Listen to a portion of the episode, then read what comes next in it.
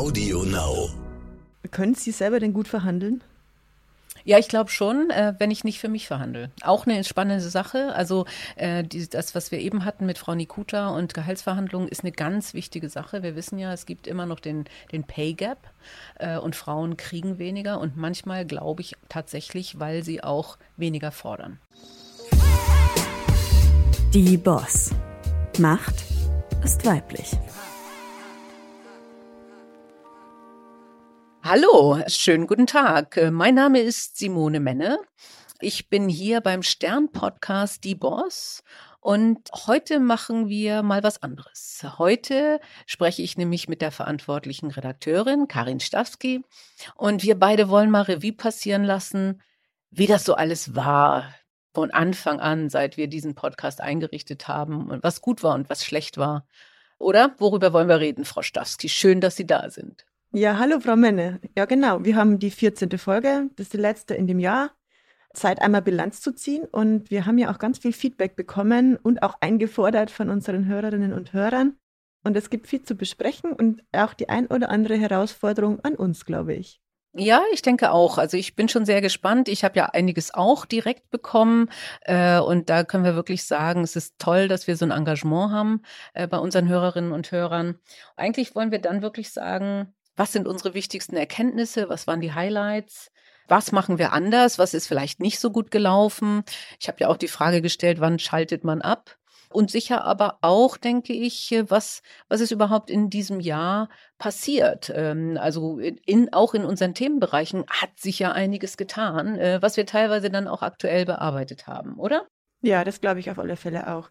Ich würde Ihnen zum Start gleich allerdings eine Frage mitten aus dem Leben stellen, ähm, die uns eine Hörerin geschickt hat. Sie fragt nämlich, darf man die Boss hören, wenn man gerade die Toilette putzt? Ah, selbstverständlich, selbstverständlich. Ich glaube sogar, das ist äh, eine hervorragende Tätigkeit, bei der man gut zuhören kann und vielleicht manchmal auch ein bisschen Ablenkung braucht.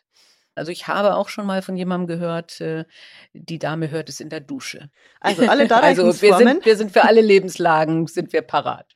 Vielleicht können wir als erstes über unsere bisherigen Gesprächspartnerinnen sprechen, was wir von ihnen gelernt haben, was überraschend war, was motivierend und vielleicht auch was frustrierend war. Ich habe mal kurz nachgezählt. Sie waren zwischen 38 und 65 Jahren alt, sind Fußballschiedsrichterin, Infektiologin, Rekordparalympionikin, EU-Kommissionspräsidentin und Firmenchefin in der unterschiedlichsten Couleur. Gibt es was, an das Sie sich erinnern? Einen Lieblingskarrieretipp oder ein Lieblingszitat, das Ihnen nicht mehr aus dem Kopf geht? Oh, jetzt stellen Sie, jetzt stellen Sie hier eine Frage. Also Zitate, ich bin ganz schlecht, mir, mir Worte zu melden, merken. Tipps, ähm, schon. Ähm, also, dass äh, das natürlich sehr viel vorkam, macht etwas, was euch Spaß macht, wo man sich wohlfühlt, weil dann ist man gut. Und, äh, und mhm. auch ein durchgehendes Thema war natürlich, obwohl wir ja viele Frauen hatten, wo man von außen denkt, wow, das war so gezielt und so planmäßig und so eine tolle, perfekte äh, Choreografie einer Karriere oder eines Lebens. Und fast alle haben uns ja berichtet, dass es dem nicht so war. Und ich finde, das macht auch Mut. Es, es gibt immer auch Rückschläge für jede und jeden. Und man, man steht halt wieder auf und sagt, ey, weitermachen. Und, äh, und dann läuft's. Das fand ich so die wichtige Botschaft. Können Sie sich an Zitate erinnern? Wüssten Sie eins? Also ich glaube, ich erinnere mich an zwei, die so nachhaltig ähm, bei mir hängen geblieben sind. Das erste war, ähm, als Frau Professor Adu, die Infektiologin vom UKE, erzählt hat vom, naja, vom täglichen Wahnsinn, wie sie nach der Schwangerschaft in den Job zurückgekehrt ist in den USA mit einer elektrischen Milchpumpe ja. an der Brust in den OP quasi gefahren äh, ist oder ins Krankenhaus gefahren ist, die die halbe Stunde Autofahrt mhm. perfekt genutzt hat. Ähm, mhm. Das war so, naja, das auf die Spitze treiben von Effizienz ähm, im Alltag und eben diesem, diesem Wahnsinn. Wir können auch noch mal in diese Geschichte von ihr kurz reinhören. Wir haben die noch mal rausgesucht. Oh, das ist gut, ja. Also ich hatte ungefähr eine halbe Stunde Anfahrt und dann habe ich, es gab halt sowas, also das hat für mich war eine Revelation. Ich habe gebe ja auch manchmal so Vorträge für junge Wissenschaftler ja. und dann kann ich das Bild zeigen. Es gibt ein Hands-Free Bra. Da okay. kann man seine Milchpumpe nämlich festschnallen okay. und dann kann man Frühstück machen. und das kann man auch im Auto machen. Okay. so, okay. Dann muss man natürlich, also das hat man dann einen schönen Pullover drüber und dann bin ich im Auto gefahren, während halt die Milch gepumpt ja. hat. Und dann kam ich an, dann hatte ich diese halbe Stunde schon mal quasi effizient genutzt. Also was mich daran fasziniert hat, ist zu sehen, ähm, dieses, dieser Effekt, okay, es geht auch anderen so, dass Dinge passieren, ähm, die man vielleicht, so wie Sie, zehn Jahre später mal öffentlich erzählt, aber ansonsten erstmal für sich, für unter Wahnsinn und hoffentlich ist es nie wieder so verbucht. Ja, ehrlich gesagt, äh, in dem Moment war ich auch, habe ich glaube ich ein bisschen große Augen gemacht und gedacht, oh, das ist jetzt, mh. Hm. aber eigentlich finde ich es toll, nicht? Also, dass man eben genau das macht. Äh, ich meine, interessant war ja, ähm, dass äh, auch äh, Frau von der Leyen, äh, glaube ich, gesagt hat, äh, USA hat ein bisschen anderes Verhältnis und da äh, sind die Working Moms und die geben sich Tipps und äh, aber auch die Firmen unterstützen oder auch, ich glaube, Frau Almendinger hat es auch erzählt. Ähm, dass, äh, dass sie das äh, ganz selbstverständlich fand, eigentlich einen Säugling mit in eine Vorlesung zu nehmen. Und das war in Deutschland, äh, ging so nicht. Also da merken wir doch schon noch, dass unsere Kultur auch einen Nachholbedarf hat. Ja, auf alle Fälle. Und was ich auch bemerkt habe, ist das, was uns Frau Nikuta gesagt hat. Ich glaube, das war ihr Karrieretipp. Das war gleich die erste Folge. Ähm, wir können den gleich mal anhören. Dann habe ich auch noch mal rausgesucht, was sie gesagt hat zum Thema, was Frauen definitiv tun sollten, um erfolgreich zu werden. Irgendwo lässt sich, glaube ich, so mein Karrieretipp am besten zusammenfassen in ambitionierte Ziele haben und sie durchsetzen mhm. und sich nicht entmutigen lassen. Mhm. Wirklich, ne? Also wirklich Ziele setzen und durchziehen. Wirklich sich da auch nicht irritieren lassen. Mhm. Dazu würde ich jetzt auch nicht jedes Ziel, was ich mir gesetzt habe, unbedingt laut kommunizieren mhm. an manchen Stellen. Mhm. Und manchmal sind die Wege eben auch anders als gedacht. Ich hatte zum Beispiel nie das Ziel, BVG-Chefin zu mhm. werden, weil die BVG viel zu weit weg war. Aber ich hatte das Ziel gehabt, und so habe ich damals getickt, bis zu meinem 40. Lebensjahr Vorstand zu sein. Das ist wahrlich ambitioniert. Das sagen viele Frauen aber auch nicht. Ne? Also äh, selbst ich äh, sage ja, ich habe mich eigentlich ein bisschen opportunistisch bewegt.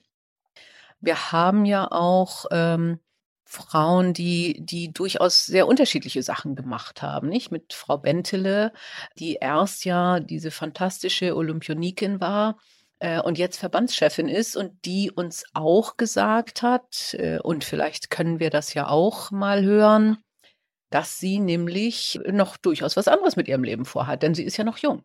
Ich werde nicht bis zum Rentenalter oder drüber raus VDK-Präsidentin bleiben. Das ist nicht der Plan.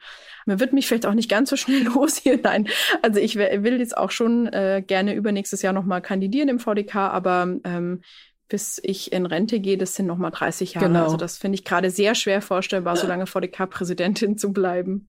Ja, genau. Also diese Stelle, das hat mich auch interessiert, dieses, dieses stringent und immer schon ganz genau wissen, wo man hin will, dass es ja auch von den Frauen, zumindest von einigen Frauen, verneint wurde. Was mich bei Frau Nikutta im Nachhinein noch so, was heißt so gewundert, vielleicht auch motiviert hat, das selbst anzuwenden, ist, dass sie auch ganz klare Gehaltsziele hatte und dass sie mit ganz klaren mhm. Vorstellungen, was sie verdienen will, in die Verhandlungen gegangen ist und da man glaubt es ihr ja auch, ähm, da nicht abgewichen ist von. Mir ist aufgefallen, Frau Mende, wir haben nie über Geld gesprochen in dieser ersten Staffel. Warum eigentlich? Ja, ist interessant. Vielleicht ist das schon ein Symptom. Also man sagt ja, dass Frauen seltener über Geld sprechen. Ähm, ich habe auch schon von Damen in der Finanzbranche gehört, dass äh, tatsächlich es immer noch so ist, dass Frauen dann mit Mann kommen und den Mann sprechen nee. lassen. Das wäre vielleicht doch noch mal ein Thema wert. Ja, ich habe sogar mal mit äh, mit zwei jungen Frauen gesprochen, äh, wo es darum geht, wer zahlt im Restaurant. Und ähm, ich weiß, dass es bei meiner Mutter schon so war, dass sie meinem Vater unterm Tisch das Portemonnaie gereicht hat. Aber äh, das war eine 30-Jährige heute, die gesagt hat, doch, das passiert bei uns auch noch. Also sollten wir vielleicht mal thematisieren, Frau Stawski, in einer der nächsten Folgen. Wie wichtig war Ihnen eigentlich Geld und ist Ihnen Geld persönlich? Hört sich blöd an, aber es ist nicht wirklich wichtig. Kann man das also, erst ab einer also bestimmten Gehaltsklasse sagen? Wahrscheinlich, ja, wahrscheinlich schon.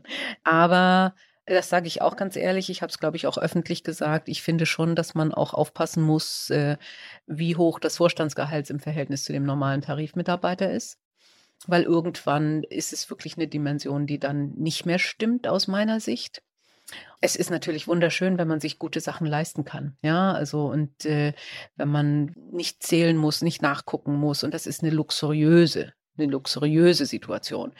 Aber ähm, bei Lufthansa waren die Gehälter äh, nicht so hoch wie bei, bei anderen DAX-Unternehmen und das hat mir nichts gemacht. Nehmen wir es in die Relation. Ja, also von daher ähm, ist es mir schon was wert, aber es müssen nicht 10 Millionen pro Jahr sein. Was haben Sie denn verdient? Festgehalt äh, so 680.000 äh, und dann gab es eine variable Vergütung abhängig vom Ergebnis. Mhm. Die dann noch mal so Also es war über es war über eine Million. Mhm. Aber man kann sowas auch immer nachlesen. Ja, es steht genau. im Geschäftsbericht. Mhm. Bei den DAX-Konzernen ist das ja ganz gut geregelt. Ja. Äh, genau. Für was haben Sie Ihr Geld ausgegeben? Ich habe ja wahrscheinlich für das Thema Wohnung. Äh, also ich habe äh, jetzt ja mir hier in Kiel eine Eigentumswohnung gekauft und äh, die habe ich dann auch wirklich schön eingerichtet. Das Haus äh, meiner Eltern oder jetzt meiner Mutter, da habe ich den Garten sehr schön anlegen lassen und äh, da gönnen wir uns tatsächlich auch einen Gärtner, der sich hier regelmäßig darum kümmert. Mhm. Können Sie selber denn gut verhandeln? Ja, ich glaube schon, äh, wenn ich nicht für mich verhandle. Auch eine spannende Sache. Also äh, die, das, was wir eben hatten mit Frau Nikuta und Gehaltsverhandlungen, ist eine ganz wichtige Sache. Wir wissen ja, es gibt immer noch den, den Pay Gap äh, und Frauen kriegen weniger und manchmal glaube ich tatsächlich, weil sie auch weniger fordern. Mhm. Äh, ich habe viel weniger Mitarbeiterinnen vor mir sitzen gehabt, die eine Gehaltserhöhung haben wollten, als Mitarbeiter, die sehr klar waren. Ich glaube, dass äh, dieser Tipp von Frau Nikuta sehr, sehr wertvoll ist, sich gut vorzubereiten und dann wirklich in eine Gehaltsverhandlung reinzugehen. Ich war, glaube ich, immer gut in Verhandlungen, wenn es darum ging, für die Firma was rauszuholen. Mhm. Äh, ich selber habe, glaube ich, muss ich zu meiner Schande gestehen, nie um eine Gehaltserhöhung gebeten. Hm. Na gut, aber wenn also, Sie für andere gut verhandeln können, ähm, hätten Sie vielleicht einen Tipp äh, für die Hörerinnen und Hörer? Wie verhandelt man erfolgreich um mehr Gehalt? Ich würde auf jeden Fall sagen, ähm, man, man sollte vielleicht sogar dieses Rollenspiel machen, ja, und sagen, ich stelle mir jetzt vor, ich mache das für meine beste Freundin.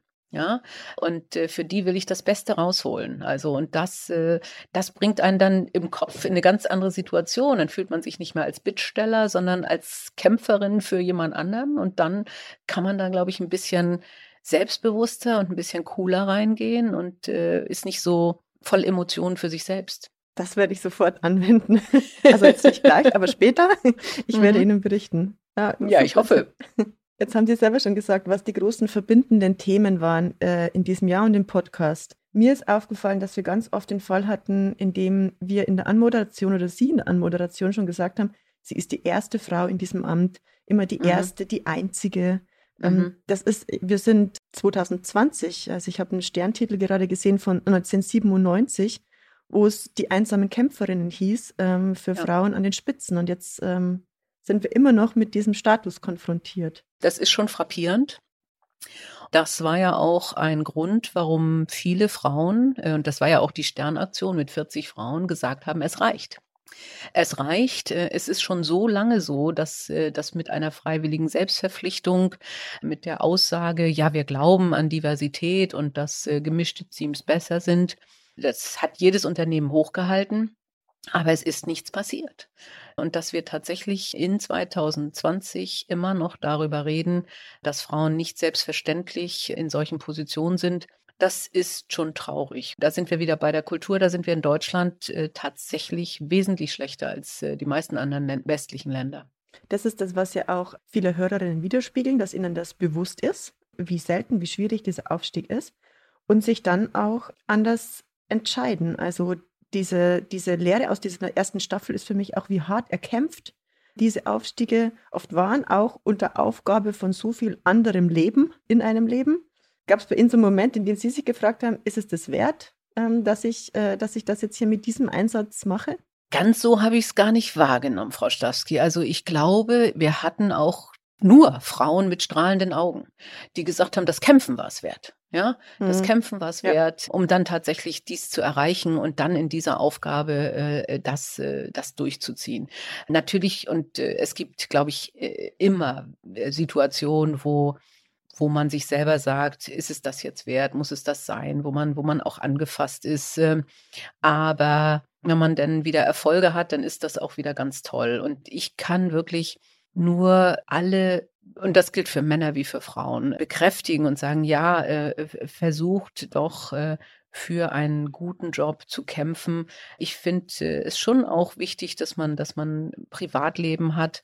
Dieses berühmte Work-Life-Balance sehe ich ja so nicht. Äh, ich sag ja, also äh, Work ist auch live, ja. Also es muss stimmen, es muss stimmig sein, es muss sich gut anfühlen. Und dann kann es auch mal sein, dass man ganz viel arbeitet und mal ganz harte Phasen hat, wenn man hinterher, wie beim Bergsteigen. Ja, mhm. das ist, das, während sie da hochgehen, ist das hart. Mhm. Äh, aber wenn sie oben sind, dann ist es klasse und dann fühlt es sich super an. Und dafür zu kämpfen, lohnt sich da kann ich nur allen sagen, mach's, mach's, du hast was davon. Hm, ja, da haben Sie schon recht. Alle, mit denen wir gesprochen haben, schienen sehr mit sich und dem, was sie getan haben, im Reinen. Aber dann ja. stelle ich die Frage, vielleicht noch ein bisschen andersrum. Können Sie verstehen, dass viele Frauen sagen, ich habe klug abgewogen und mich ganz bewusst gegen einen Aufstieg in solche Regionen entschieden? Also ich glaube, dass auch das machen Männer und Frauen. Ich glaube, es gibt auch viele Männer, äh, die sagen, äh, das muss nicht sein. Und davon gibt es mehr und mehr, die das auch offen zugeben. Und das finde ich klasse, weil früher hatten die Männer eben den Druck, du musst Karriere machen. Und äh, die Frau hatte den Druck, äh, wenn du Karriere machst, bist du eine Rabenmutter oder kümmerst dich nicht vernünftig um die Familie. Und das löst sich hoffentlich langsam auf. Was mir Sorgen macht, ist, dass ja immer noch benutzt wird. Und gerade in der Diskussion um die Quote hatten wir das äh, dass viele dann sagen, aber die wollen doch gar nicht. Deswegen war der, der zweite Hashtag neben äh, äh es reicht, war der zweite Hashtag ich will. Hm. Ja, es gibt Frauen, die wollen das und die kriegen trotzdem den Job nicht. Und natürlich gibt es Frauen, die auch sagen, nee, muss ich gar nicht haben ich habe andere Interessen, ich möchte meine Hobbys oder meine Kinder oder es ist auch völlig legitim. Es muss nicht jede Frau Karriere machen, aber es muss auch nicht jeder Mann Karriere machen. Es gibt genug, die es wollen. Und da ist dann eben die Ungerechtigkeit, wenn die Frauen, die es wollen, den Job nicht kriegen, weil sie Frauen sind. Das ist etwas, was aufregt. Und zack, da sind wir schon bei dem Thema, das uns dieses Jahr total beschäftigt hat, mhm. oder bei den Themen 2020, die uns beschäftigt haben. Ähm, und das eine ist die Quotendebatte. Ähm, Sie haben es schon mhm. angesprochen, die Hashtags. Sie haben angesprochen auch implizit, dass es ein neues Gesetz geben wird, das FIPOC 2 im Endeffekt ein Quotengesetz für börsennotierte und mitbestimmte Unternehmen und auch für Unternehmen in Bundeshand, die bestimmte Frauenquoten jetzt ähm, erfüllen müssen in Aufsichtsrat und auch in Vorständen. Sie haben sich nach 60 Lebensjahren ähm, Ihre Meinung geändert und von mhm. äh, einer Gegnerin der Vorstandsquote zu einer Befürworterin entwickelt in diesem Jahr. Was ist da passiert? Unter anderem ein Podcast äh, von Die Boss mit Janina Kugel, die richtig gute Argumente hatte äh, und wirklich auch gesagt hat, man Simone, du fällst in dieselbe Falle, wie sie uns sonst immer erzählt wird. Es gibt genug Frauen, die auch vorstandsgeeignet sind. Und die freiwillige Selbstverpflichtung hat nicht funktioniert. Und sie wird auch in Zukunft nicht funktionieren, wenn wir nicht jetzt erstmal per Gesetz dafür sorgen, dass es eine Selbstverständlichkeit gibt, dass Frauen mitspielen. Und machen wir uns nichts vor, die eine Frau im Vorstand, die jetzt vorgeschrieben ist, wird natürlich kaum ausreichen. Eigentlich braucht man, es ist so eine Daumenregel, 30 Prozent in einer Mannschaft, die divers ist, um, um auch die Stimmung zu ändern. Ne? Also das ist, mhm.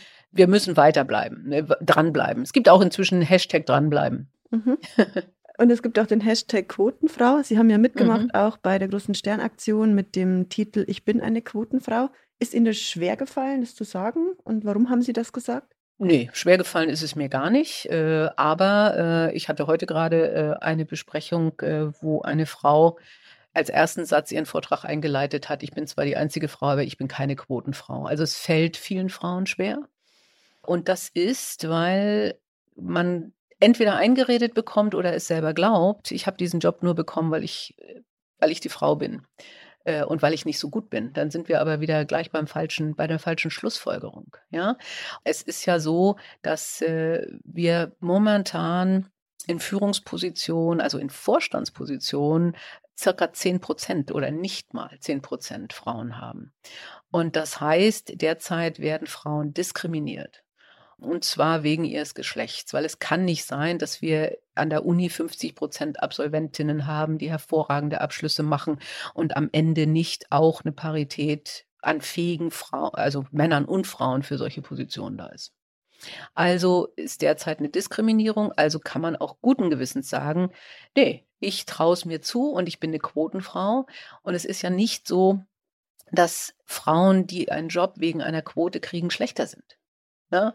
Sie mhm. werden nur endlich mal angesehen und werden auch endlich mal befördert.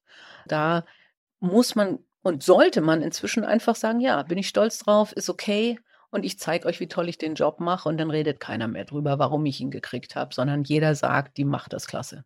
Und bei Ihnen waren es ja wahrscheinlich auch die Aufsichtsratsmandate, die Sie aufgrund dieser 30 Prozent Quote ja, unter anderem ja, vielleicht ja. bekommen hatten. Mhm. Ja, ja. Also ähm, wie gesagt, also es wird einem nie jemand offiziell sagen, aber ich bin ja in Aufsichtsräte gekommen, als gerade die Aufsichtsratsquote eingeführt wurde, ähm, wo ja ähm, gesagt wird, 30 äh, Prozent der anteilseigner Vertreter oder insgesamt der Aufsichtsräte müssen Frauen sein daher denke ich, dass ich sicher davon profitiert habe und äh, das auch wahrheitsgemäß dann so sagen kann. Ich habe es so ein bisschen auf Twitter beobachtet, wie sie nach diesem mhm. Quotenfrauentitel auch den Kampf, den verbalen Kampf aufgenommen haben mit Quotengegnern, die manchmal auch rationale Argumente äh, haben, aber ganz oft eben auch, merkt man durch eine eigene Prägung, einen eigenen Lebensentwurf, den versuchen zu verteidigen mit ganz heftigen Angriffen, auch manchmal unter der Gürtellinie. Wie haben Sie dieses mhm. Social Media, Twitter-Thema, diesen Kampf da quasi erlebt?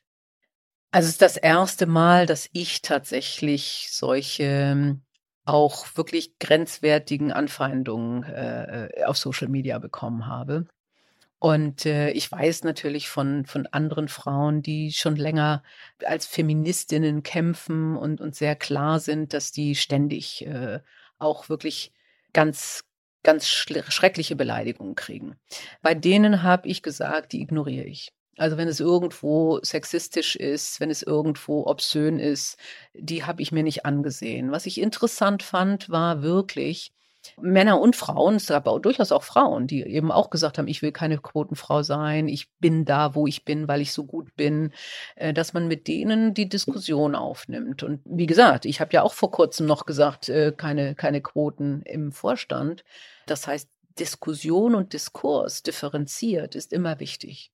Das mache ich gerne. Also das, äh, das fand ich spannende Diskussion und es gab auch durchaus einige Argumente, wo ich gesagt habe, ja, das muss man zumindest mal anhören und ausdiskutieren. Was mir wirklich geholfen hat, war der Podcast äh, und das Gespräch mit Frau von der Leyen, mhm. die ja gesagt hat, in Europa ist es ja selbstverständlich, dass jedes Land einen Kommissar hat. Mhm. Aber es ist nicht selbstverständlich, also wir haben, reden dann über 27, die auch alle vertreten sein wollen.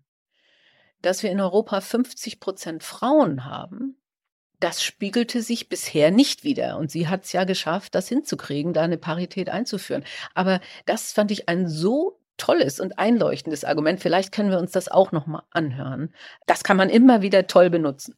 Alle akzeptieren selbstverständlich, wenn ich sage, natürlich müssen alle 27 Mitgliedstaaten vertreten sein. Auch in unseren Kabinetten der jeweiligen Kommissarinnen und Kommissare müssen äh, verschiedene Mitgliedstaaten als Nationalitäten vertreten sein. Selbstverständlich muss Nord, Süd, Ost, West äh, gleich verteilt sein, auch in den Kabinetten. Aber die Frage, dass Männer und Frauen auch bei 450 Millionen Europäerinnen und Europäern auch angemessen vertreten sein müssen im obersten Gremium, nämlich dem College der Kommission selber, das ist auf Anfang sehr viel Skepsis gestoßen. Ich finde, an dem Beispiel Frau von der Leyen und Besetzung von EU-Kommission merkt man aber auch, dass es schon ein Thema ist, das, wie man so unschön sagt, top-down auch gestaltet werden muss vielleicht. Also sprich, dass es einen Chef braucht oder eine Chefin, gerne auch ein Mann, wenn der so vehement dafür zu kämpfen bereit ist wie eine Frau, der sagt, nee, das wird jetzt aber so gemacht. Und wenn ihr mich nervt mit dieser Liste, wo wieder niemand draufsteht, der diesen Vorgaben entspricht, dann geht die Liste halt nochmal zurück. Also diese Quote ist schon auch nötig, um von oben auch was zu verändern, nicht nur von unten die Nachwuchskräfte nachzuziehen, richtig? Richtig, ähm, wobei ich neulich ein wirklich interessantes Gespräch hatte. Ich habe mit der zukünftigen CEO im DAX von Merck gesprochen. Belen Garijo ist gegen eine Quote. Und genau deswegen haben wir auch gesprochen. Und sie sagt, das ist positive Diskriminierung, das ist auch nicht okay. Aber sie ist bei Merck derzeit auch zuständig für Personal und sie hatte eine eindrucksvolle Erfolgshistorie, wie sie es trotzdem geschafft hat. Das heißt, sie sagt, es geht auch ohne Quote, aber man braucht die richtigen Chefs. Mhm. Gut. Und äh, da habe ich natürlich gesagt, ja, das ist schön, aber äh, davon gibt es eben momentan ganz offensichtlich nicht so viele, denn äh, wir, wir haben äh, in den Großkonzernen und erst recht im Mittelstand und in Familienunternehmen eben sehr, sehr wenige Frauen. Also, aber es stimmt, man braucht sicher auch, und manchmal geht es auch ohne Quote, aber mit sehr, sehr tollen Chefs, die sagen, wir glauben fest daran. Frau Garicho steht ja auf unserer Wunschliste schon für das nächste Jahr, wenn sie uns also zuhört. Frau Garicho, Sie sind herzlich eingeladen, das mit Frau Menne hier zu diskutieren. Wir würden uns sehr freuen. Hm. Es gab ein zweites Thema, das uns dieses Jahr, also sowohl persönlich als auch beruflich, sehr, sehr beschäftigt hat, natürlich die Pandemie. Wir haben es auch im Podcast ja diskutiert, zum Beispiel mit Frau Almendinger, die bei uns gesagt hat, sie befürchtet die Verheimlichung der Frau. Wir hören in diese Stelle vielleicht auch noch mal kurz rein es ist schon etwas im Gange, was ich als eine Verheimlichung von Frauen, die den öffentlichen Raum noch mehr brauchen als Männer, bezeichnen würde. Wie erleben Sie das denn, Frau Menne? Wie anders erleben Sie als vor der Pandemie? Was hat das für Sie bedeutet? Ehrlich gesagt, ähm, bei mir hat es nicht viel bedeutet. Also äh, außer dass wir virtuelle Meetings gemacht haben. Hm? Also und ich weniger gereist bin. Sonst habe ich davon gar nicht so viel gemerkt. Aber ich habe viele Frauen gehört, die gesagt haben, doch, das ist so, so wie Frau Almendinger es sagt. Plötzlich ähm, redet man viel mehr in Besprechungen mit Männern, aus welchem Grund auch immer. Vielleicht, äh, weil die Frauen zu Hause sind, vielleicht aber auch, weil es plötzlich Chefsache geworden ist, was vorher vielleicht die Sache der Personalerin war. Es ist auch wohl nachweislich so, dass äh, viel mehr Frauen, die vielleicht noch nicht unbedingt Chefposten haben, zu Hause natürlich den Großteil der Arbeit erledigen. Und äh, Homeoffice und Homeschooling und äh, die Belastung per se, vielleicht auch eben nicht in großzügigen Wohnungen, die lastete mehr auf den Frauen als auch den Männern. Und das müssen wir zur Kenntnis nehmen. Und äh, das ist etwas, wo ich sage, das war für mich eins der erschreckenderen Teile der Pandemie, dass die Gesellschaft erst über die Bundesliga gesprochen hat und dann über die Schulen. Das fand ich kein gutes Zeichen für unsere Gesellschaft und ich glaube, da müssen wir dazulernen. Was uns beeindruckt hat, die, letzten, äh, die letzte halbe Woche eigentlich, wo wir Feedback mhm. gesammelt mhm. haben von Hörerinnen und Hörern, ist, und das ist jetzt ein ganz, ganz Riesenkompliment an unsere Hörerschaft, diese absolute Aufmerksamkeit anscheinend, mit der unsere Podcasts gehört werden. Also Feedback, das bis in die einzelnen Folgen äh, reinging. Bei dem Gast hat mir das und das gefallen, bei der Frau ähm, hätte ich das und das noch gerne gewusst. Also herzlichen Dank. Ich muss mich hier an der Stelle, glaube ich, einmal entschuldigen, weil tatsächlich unsere Mailadresse, die boss.stern.de, wohl vorübergehend nicht erreichbar war am Wochenende. Also sie ist das wieder. Schicken Sie weiter gerne Feedback. Wir haben ganz viel Lob bekommen und natürlich auch Kritik. Ich lese nur ein Lob vor und dann können wir einmal ausführlicher über die Kritik sprechen. Eine junge Ingenieurin hat uns geschrieben, ähm, sie arbeitet in einem stark männerdominierten Umfeld und sehe mich oft mit dem Thema, junge Frauen schaffen das eh nicht, konfrontiert. Umso mehr hat mir die Boss gefallen, da es Mut macht. Schön. Das ist eins unserer Ziele, ja, oder? Mut machen ist genau. schön. Wenn wir das erreichen, freut mich das. Es gab aber auch so ein paar Themen, wo ich glaube, da können wir entweder besser werden oder da, da haben wir einfach noch Themen, über die wir in einer zweiten Staffel, die ja kommen mhm. wird, noch drüber sprechen können. Auf iTunes hat uns eine Hörerin geschrieben, mich würde interessieren, wie die Frauen es geschafft haben, bis an die Spitze der Führung zu kommen. Ich finde es immer noch sehr schwer, überhaupt Unternehmen zu finden, die Frauen generell fördern. In den Folgen hört es sich immer so einfach an, sich ganz nach oben zu arbeiten, aber man muss auch jemanden finden, der das Potenzial erkennt. Also das ist fördern, Vorbilder haben, vielleicht auch einen Mentor haben. Und das kam ganz, ganz viel im, im Feedback. Haben Sie hier Tipps für die Frauen? Also ich würde auch Mut machen, äh, wo wir bei dem Thema sind, um äh, proaktiv tatsächlich Mentoren anzusprechen. Also ich bin mehrfach angesprochen worden, ähm, ob ich bereit wäre, das zu tun.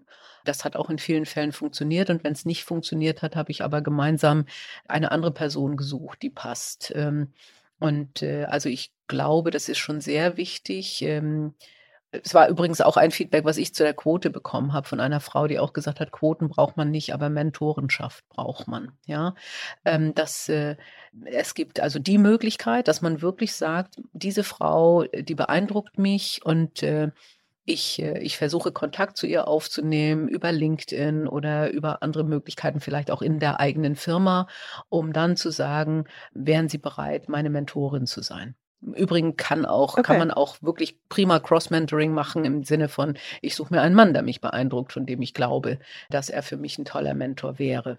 So, und äh, eine andere Variante wäre, sich tatsächlich Netzwerken anzuschließen. Da gibt es äh, prima Netzwerke ja auch für junge Frauen mit Global Digital Women oder auch European Women äh, Netzwerke, wo man dann äh, im Kreis von anderen Frauen sich darüber Gedanken machen kann oder vielleicht in diesem Netzwerk auch äh, Mentorinnen findet.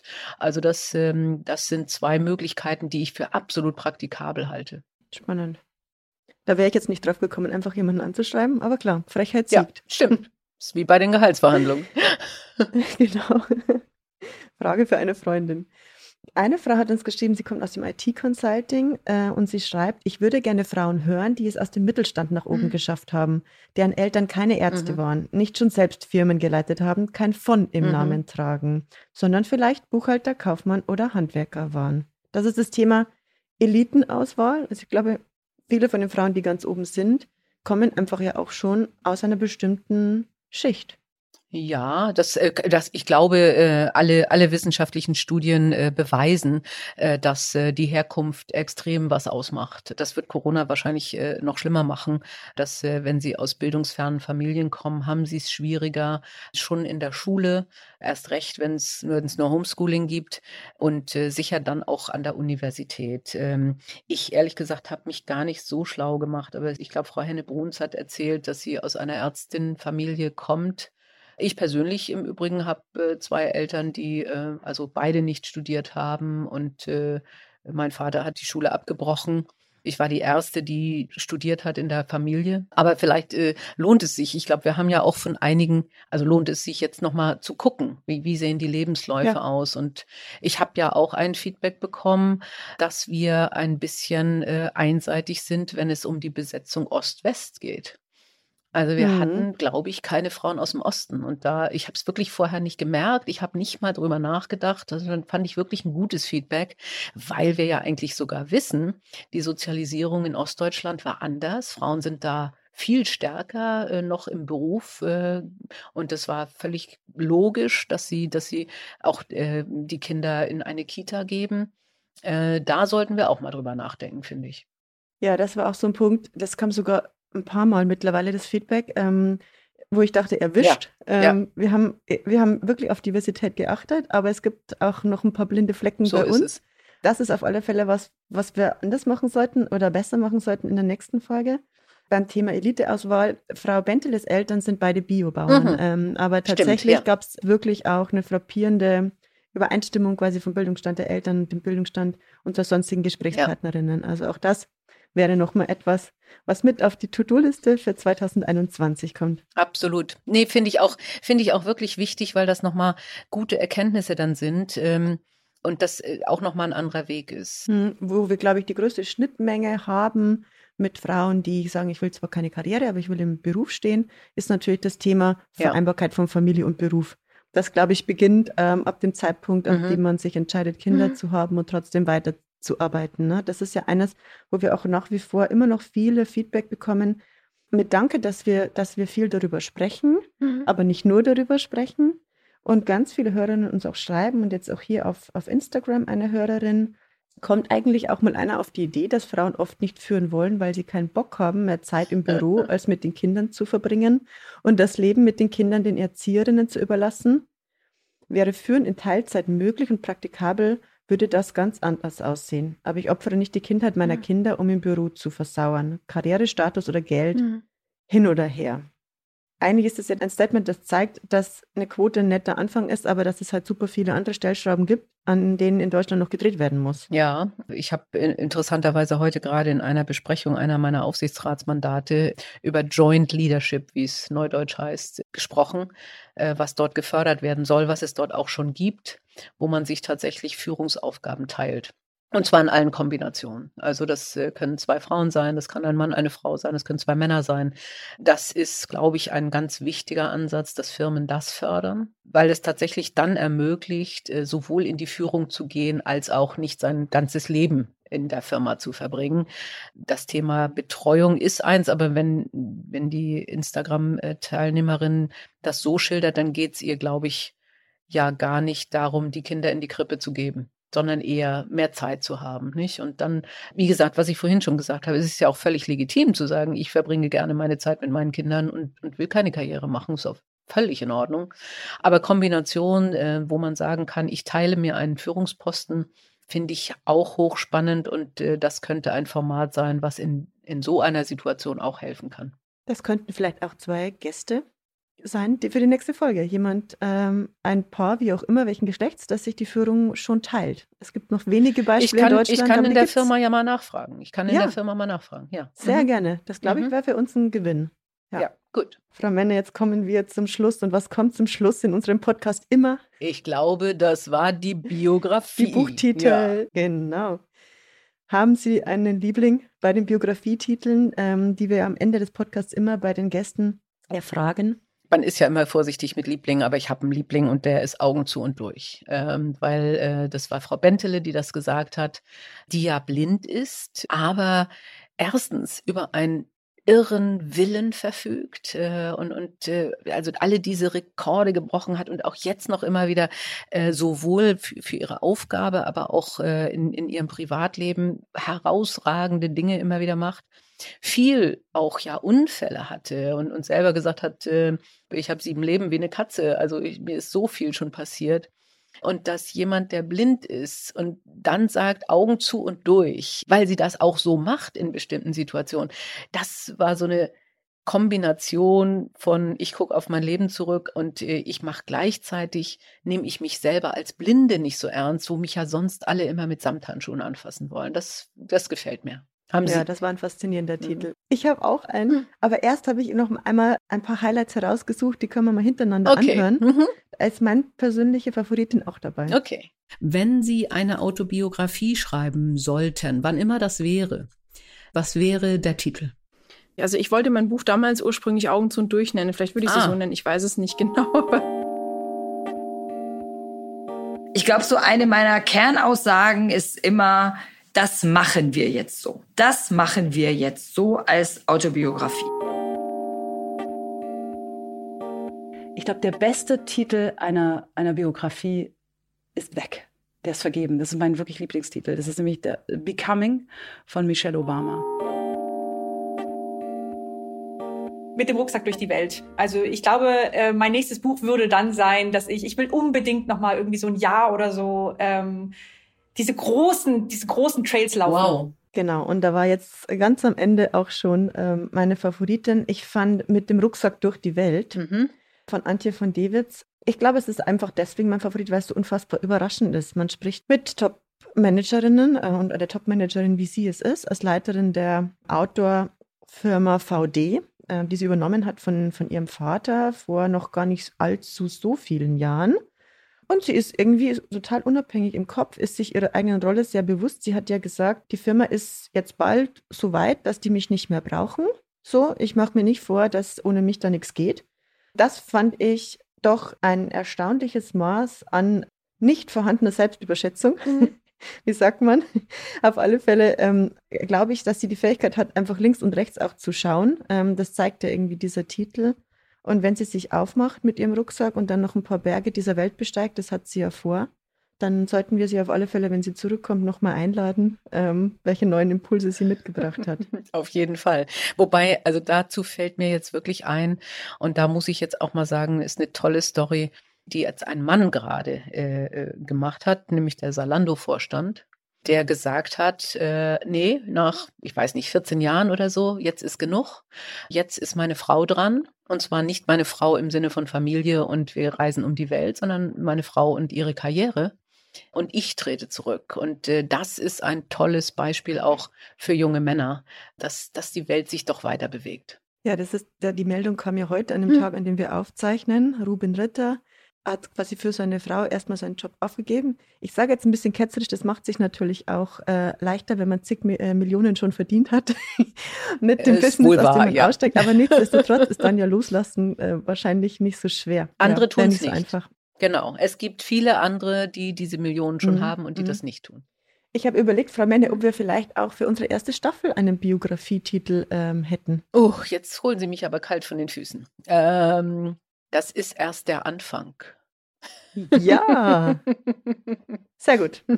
Das Weil das gilt für äh, das Thema, äh, wir ändern uns äh, und wir haben eben hoffentlich äh, ein gelockertes Rollenverständnis für Männer und Frauen. Da ist es erst der Anfang. Es ist aber auch der Anfang beim Richtung Quote. Und es war erst die erste Staffel von unserem Podcast und wir dürfen eine zweite machen, worauf ich mich super freue. Das ist nämlich ähm, das, was uns vom Stern wahnsinnig freut, das ganze Team äh, des Podcasts Die Boss, ähm, dass sie gesagt haben, ich mache noch mal eine Runde. Sie haben mir gerade gesagt, jetzt ist doch gerade so schön, wir mhm. haben doch erst angefangen. Deswegen geht die Boss nächstes Jahr weiter, irgendwann in den ersten Monaten von 2021. Ich habe noch den Punkt, was nehmen wir uns vor für 2021? Mhm. Über die Technik haben wir schon gesprochen. Die hält uns wahrscheinlich, da uns Corona noch ein bisschen in Atem hält, werden wir öfter noch remote aufnehmen. Das heißt, wir werden nicht so oft die Gesprächspartnerinnen im Studio bei uns begrüßen dürfen, mutmaßlich. Und ich hatte noch eine Frage an Sie, weil uns das so oft begegnet ist in den vergangenen Wochen. Sollten wir anfangen zu gendern? Gute Frage. Ganz kurze Bemerkung zur Technik. Also wir haben ja heute versucht aufzurüsten, ähm, was dazu geführt hat, dass ich eine Stunde Vorbereitung hatte, weil ähm, ich hier mit irgendwelchen Geräten saß äh, und pegeln durfte und äh, die nicht die richtigen Kopfhörer hatte und so weiter. Es wird völlig unterschätzt, aber ich hoffe, das wird jetzt besser. Sollten wir gendern? Ja, das ist echt eine interessante Frage. Also ich glaube, vor zwei Jahren hatte ich mal einen Vortrag, wo auch eine junge Frau aufgestanden ist äh, und gesagt hat, warum ich nicht gender. Da habe ich gesagt, oh, ich bin zu alt dazu, also äh, so Political Correctness. Andererseits weiß ich, dass Framing, wie es so schön heißt, äh, also die Sprache auch was bewirkt. Und die Tatsache, dass wir eben von Architekten oder Chirurgen oder Dirigenten sprechen, eben uns automatisch im Kopf sagt, das sind alles Männer. Ich finde es schon interessant jetzt zu beobachten, dass dann eben von DirigentInnen gesprochen wird. Aber ich muss extrem mhm. dabei nachdenken.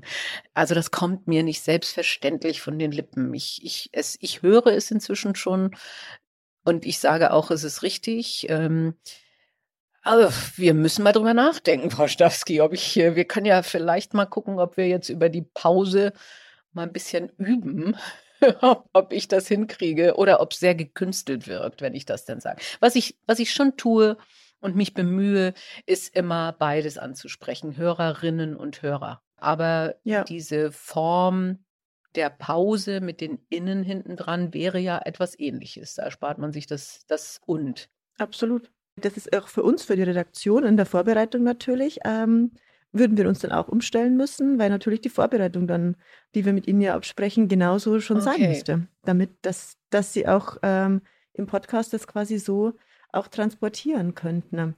Was ich auf keinen Fall möchte, ist, dass wir zu künstlich werden. Aber wir sollten uns bewusst sein unserer Sprache. Das ist sehr wichtig. Also auch in diesem Podcast sollten wir uns dieser Sprache bewusst sein und der Macht der Sprache. Mhm. Na, dann hat dieses Gespräch vielleicht schon ein bisschen was in unseren Köpfen verändert. Das kann ja gut kann sein. Kann tatsächlich sein, ja. Mal schauen. Frau Menne, vielen, vielen herzlichen Dank. Ähm, nicht nur für dieses Gespräch, sondern ähm, für das ganze Jahr. Wir haben ganz kurz vor dem ersten Lockdown im mhm. Februar das erste Gespräch geführt im Bahntower in Berlin mit Sigrid Nikutta, die da noch nicht mal 100 Tage im Amt war und uns trotzdem schon getroffen genau, hat. Ja. Und somit schließt sich auch für uns ein total spannendes Jahr. Und ich will hier noch mal ganz kurz Danke sagen, auch an das ganze Team. Ich freue mich auf alles, was da kommt. Habe ich irgendetwas vergessen, Frau Menne? Ich glaube nicht. Also dem, dem Dank schließe ich mich an, um Gottes Willen. Sie haben mich da alle durchgetragen. Ja, also ich, ich, also wirklich absolut äh, Beginner in Podcasts, was Sie alles äh, aufgebracht haben, um, um mich durch diese Folgen zu bringen. Das war einfach gigantisch und das war so sympathisch. Also jeder hat mir geholfen. Das war einfach klasse. Und äh, nein, Sie haben nichts vergessen. Wir bitten weiterhin um Feedback von unseren Hörerinnen und Hörern. Vielleicht auch zum Thema Gendern. Fände ich auch mal ganz spannend zu hören, äh, was da gewünscht ist. Und das Feedback sehr gerne an unsere neue E-Mail-Adresse, dieboss.stern.de.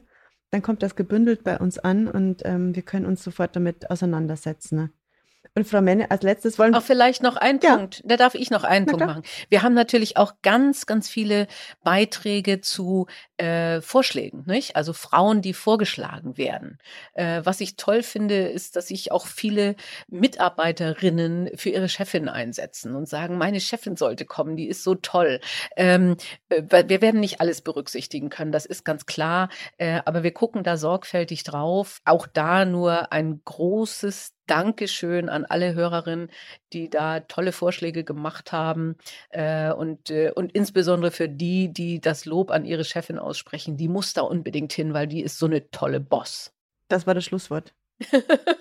Sehr schön. Einen guten Jahresausklang. Ich freue mich auf das nächste Jahr mit Ihnen. Für Sie auch, Frau Stawski, alles, alles Gute. Und ja, ich bin begeistert und bin sehr zuversichtlich fürs nächste Jahr. Die Boss. Macht ist weiblich.